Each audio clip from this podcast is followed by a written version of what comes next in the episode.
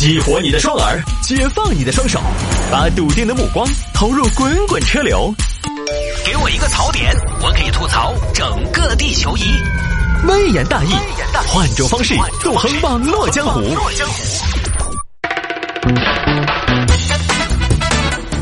来吧，欢迎各位继续回到今天的微言大义。有听众朋友说摆一下这个事情：男子持警务通手机到手机店解锁。这个事情发生在河南，这儿河南一个开手机维修店的，前两天来了一个客人，屁，老伴儿，怎么呢？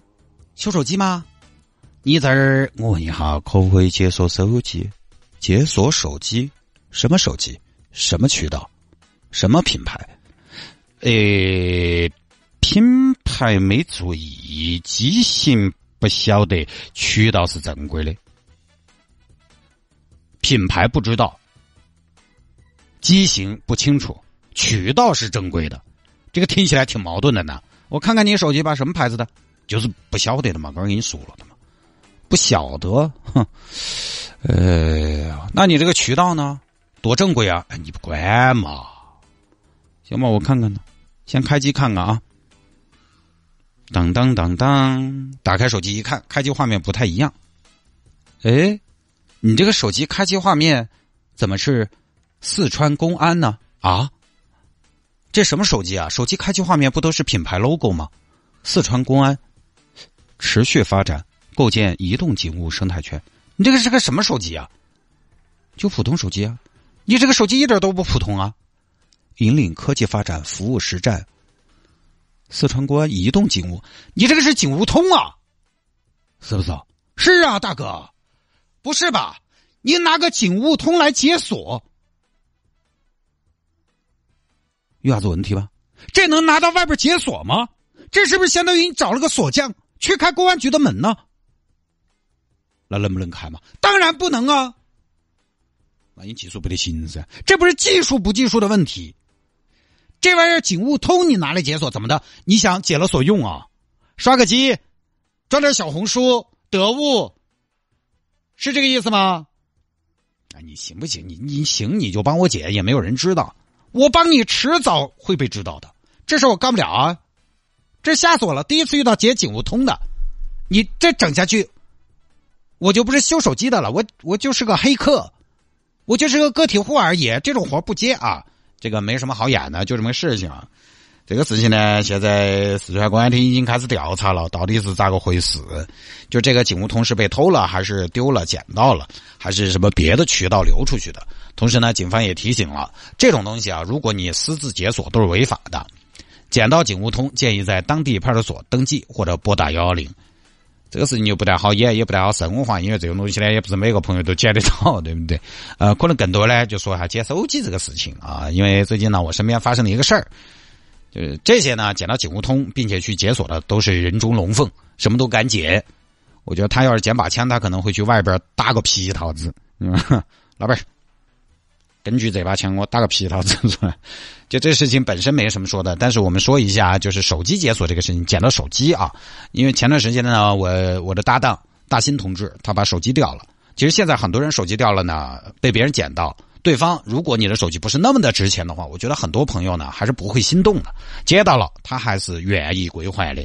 只要你不给他添麻烦，你自己去拿啊，再给点小小的，这个你毕竟人家多个事情的嘛。虽然你自己去拿，主动去拿，你跑到他的地方去拿，但是人家还是要惦记这么个事情，你给点稍微表示一下，人家还是很愿意的。你比如说，我好多年前就捡了个华为，我要说一万遍啊，我拿着没用，一点用都没有，我就主动捡到，联系了对方，还了。对方当时还非得塞给我一百块钱，我也没必要，啊，我就觉得我也没要，我觉得没必要嘛。我心想说，好人好事未必才值一百块钱，你给我一百万我就收了，一百我不如赠人玫瑰，手有余香，对不对？一百万呢，香不香都不重要了。但是说实话，当时那种情况呢，可能给我拿一千呢，我可能就是哎，多不好意思的呀，下下出真的，就是举个例子啊，就是其实现在有些人捡了手机，人家不一定要要。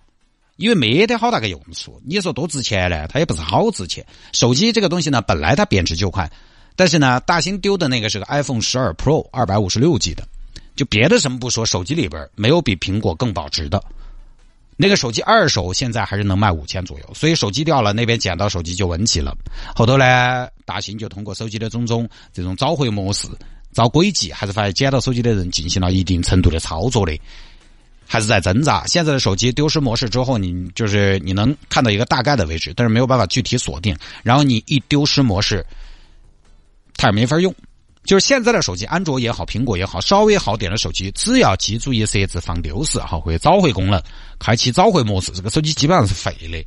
然后在手机丢了将近一周之后呢，大兴又接到一个所谓的客服的电话，说这边有客人来店里刷机，说巴拉巴拉，人现在就在这里，我们现在跟您核实一下信息，你跟我们说一下，我们把手机给你留下来，你来拿。